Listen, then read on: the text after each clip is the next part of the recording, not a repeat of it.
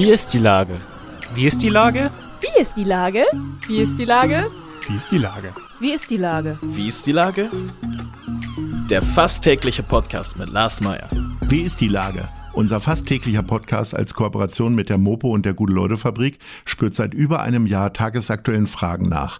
Macher, Musikerin, Models, Mütter und Politiker, genauso wie Schwestern, Schüler, Schlachter, Freiberufler oder Helfer, also prominente Lenker oder unbekannte Denker, kommen knapp 15 Minuten zu Wort. Die Auswahl ist rein subjektiv, aber immer spannend und überraschend. Mein Name ist Lars Meyer und ich rufe fast täglich gute Leute an. Unser Partner, der das diese Woche möglich macht, ist das Kulturbier von Wildwuchs zugunsten von Mensch Hamburg e.V.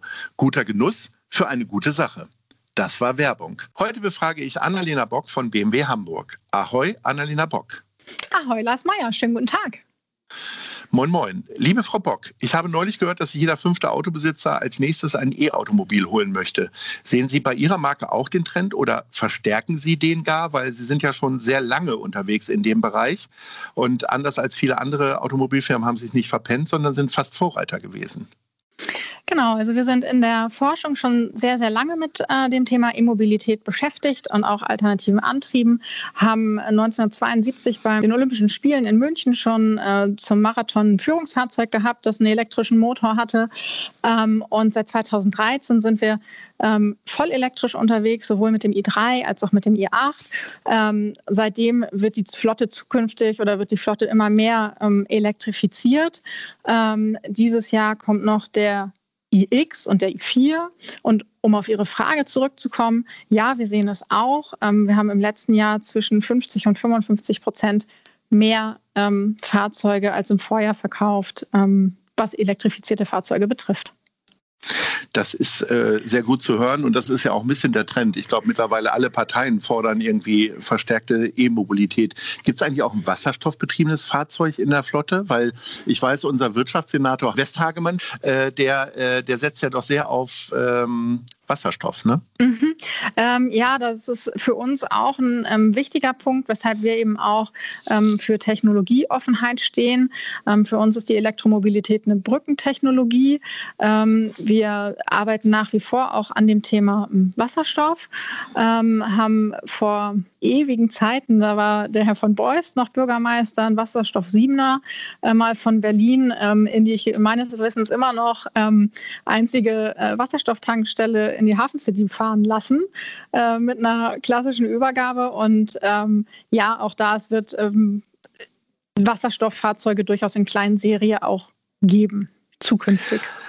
Hamburg ist immer ein sehr umkämpfter Automarkt gewesen. Äh, ich glaube, äh, hat es immer noch die meisten Neuzulassungen? Ich weiß es gar nicht. Äh, die Autos werden sich immer ähnlicher. Unterscheidungsmöglichkeiten sind kaum gegeben. Wie, was ist Ihre Antwort auf solche Sachen, auf solche Trends? Da ähm, würde ich schon sagen, dass äh, tatsächlich ähm, gerade wir jetzt mit, mit dem neuen Design, zum Beispiel auch bei dem BMW 4er, ähm, eine, einfach eine neue Designlinie haben, eine sehr prägnante Front. Wir haben uns ja von Anfang an durch die Niere ausgezeichnet. Die wird in vielen Modellen jetzt einfach auch noch verändert und größer. Ähm, bei elektrischen Fahrzeugen durchaus auch ähm, blau umrandet oder beleuchtet, je nachdem. Ähm, also ich glaube schon, dass äh, BMW gerade auch nach wie vor ein starkes Gesicht und auch ein starkes ähm, Alleinstellungsmerkmal durch die Niere hat. Man hat ja über viele Branchen gehört, die sich beklagt haben. Viele wurden staatlich subventioniert. Äh, aus der Automobilindustrie sind mir solche Klagen gar nicht so richtig ans Ohr geraten. Äh, die Werkstätten, nehme ich mal an, sind offen geblieben. Und wie war das mit Neuwagenverkauf? Wie funktionierte das? Genau, die Werkstätten, die sind ähm, zur Sicherstellung der Mobilität ähm, geöffnet geblieben. Das heißt, wir haben ähm, in allen Standorten äh, Kunden bedienen dürfen.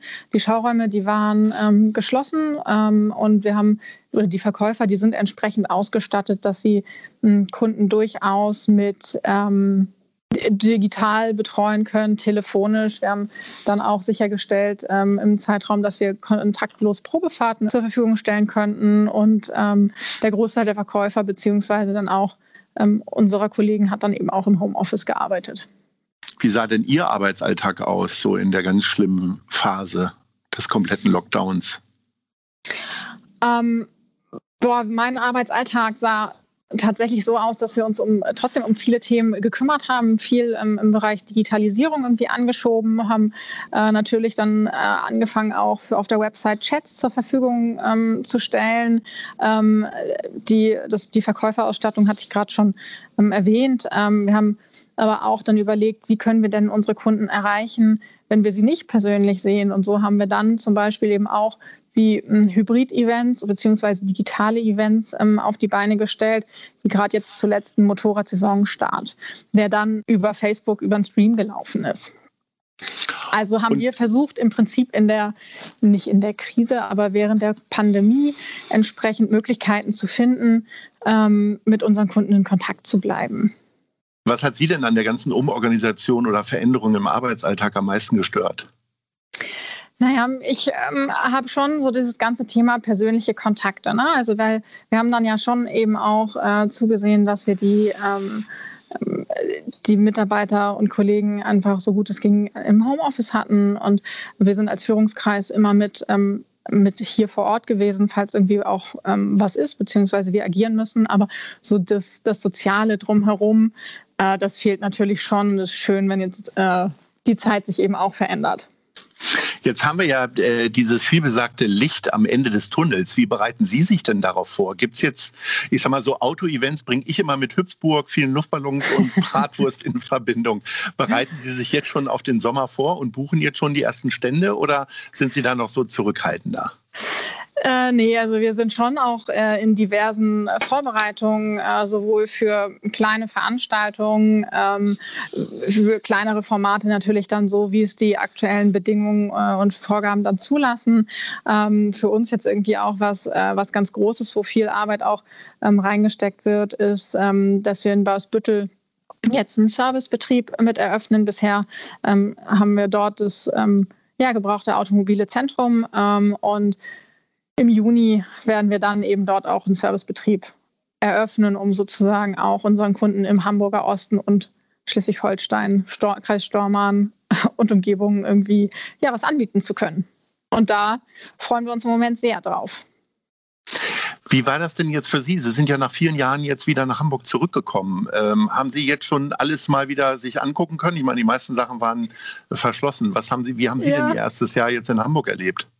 Tatsächlich, ähm, ja, war ich die letzten elf Jahre ja in unterschiedlichsten Funktionen unterwegs. Ähm, ich habe hier in der Niederlassung gelernt und wurde auch im, ja, habe dann jahrelang im Marketing gearbeitet und ähm, äh, es war auf der einen Seite, ich mich wahnsinnig gefreut, wieder, wieder nach Hause zu kommen und habe ähm, zu meinem Mann damals auch gesagt, komm, und wir sind ein Abend die Woche auf jeden Fall unterwegs, weil ich muss mein Hamburg wieder kennenlernen. Ähm, das ist dann natürlich nicht möglich gewesen, weil wir tatsächlich oder ich im erst, am 1. März wieder angefangen habe letztes Jahr. Ähm, genau, und wir haben aber die Zeit dann auch tatsächlich so verbracht, dass wir relativ viel ähm, im Haus umgebaut haben. Also wir haben uns dann, sind dann hier sesshaft geworden und hatten da dann relativ viel ähm, zu tun und haben deutlich mehr gemacht, als eigentlich geplant war. Weil auch also, hat dann viel Spielraum gelassen. Sie haben also einen weiteren Bereich gefördert, dem es ohnehin schon gut geht, weil ich sag mal, die Baumärkte waren ja auch immer voll und äh, ja. haben irgendwie gute Konzepte entwickelt, wie sie weiter verkaufen konnten. Ne? Genau, ja genau. Also wir haben letztes Jahr äh, tatsächlich äh, zu all den Menschen gehört, die in Deutschland umgebaut haben und modernisiert haben. Ähm, und ja genau, haben uns aber so sozusagen unseren kleinen Heimathafen hier ähm, aufgebaut und äh, freuen uns jetzt, wo dann irgendwann auch wieder Außengastronomie, Innengastronomie möglich ist, dann eben auch die ähm, Stadtteile wieder zu entdecken. Wenn Sie sagen, Sie wollten einmal die Woche richtig losziehen, wo, wo, äh, wo zieht es Sie denn hin, wenn, wenn wieder alles offen ist? Oh, tatsächlich ähm, bin ich da gar nicht so festgelegt. Also ich würde total gerne einfach sehen, was sich so in der Hafen City verändert hat. Ähm, ich habe, ähm, bevor ich aus Hamburg weggezogen bin, in Richtung äh, Winterhude-Eppendorf ähm, gewohnt. Da möchte ich ganz gern wieder los, aber auch äh, natürlich nochmal irgendwie so in Richtung Schanze. Ähm, und Herzlich schauen, willkommen hier in der Schanze. So, ja, ja, genau, was sich da so äh, einfach getan und entwickelt hat. Ne? Und ähm, genau, wir sind jetzt eben schon dabei, auch ähm, ein, zwei Projekte jetzt auch ähm, umgesetzt. wo wir die unter mit Mini, die unter Support Your Local laufen, wo wir zum Beispiel hier in Eppendorf Milkmaid Ice Cream einen Monat lang mit dem ähm, Auto unterstützt haben, beziehungsweise oh, tolle, aus. Tolle Frauen, die das machen. Die haben wir auch sehr am Anfang schon immer wieder unterstützt. Finde ich große Klasse. Genau, ja. und die sind ja, haben ja jetzt einen zweiten Laden in Ottensen aufgemacht und da mhm. ist ja auch einfach wahnsinnig viel ähm, entstanden, ähm, so seitdem ich weg war. Und ich meine, das ist einfach schon naja, 2009 gewesen. Was ist also denn für Sie die größte, was ist denn die größte Veränderung für Sie gewesen, nach elf Jahren hier wieder sesshaft zu werden? Ist irgendwas weg? Ist ein Laden weggefallen, den Sie früher mal besucht haben? Oder äh, ja. ist irgendwas dazugekommen, wo Sie sagen, Mensch, das hat die Lebensqualität erhöht? Ja, also tatsächlich ähm, bin ich ähm, das allererste Mal ähm, in Richtung Mühlenkamp gefahren, weil ich mir dort, ähm, wir uns damals immer einen speziellen Kaffee geholt haben. Da wollte ich dann auch unbedingt wieder hin und stand vor einem verschlossenen Laden und dachte, oh, wo ist der denn jetzt eigentlich? Und habe dann festgestellt, er ist einfach die Straße weiter runtergezogen. Ähm, aber das war so völlig, ähm, ja, einfach Veränderung. Und im Stadtbild ist es natürlich das, äh, die Äpfelharmonie gewesen. Also ich weiß, als ich zwischendurch immer mal wieder in Hamburg war, weil wir auch hier nach wie vor unsere Familie haben, ähm, und durch die Straßen gefahren sind und irgendwann die fertige Elfi sozusagen äh, ins Stadtbild kam, das ist schon gigantisch gewesen. So, das sind doch nochmal optimistische ähm, äh, Aussichten, dass wir alle vielleicht irgendwann mal wieder in die Elbphilharmonie kommen und äh, viel Eis essen und Kaffee trinken und so weiter. Lieber Annalena Bock, äh, herzlichen Dank für das Gespräch und äh, ich sage erstmal Ahoi und gutes Gelingen für alles, was Sie so vorhaben. Ja, vielen lieben Dank fürs Gespräch und äh, ich freue mich auf ein Wiedersehen. Tschüss. Tschüss. Eine Produktion der Gute-Leute-Fabrik in Kooperation mit 917 XFM und der Hamburger Morgenpost.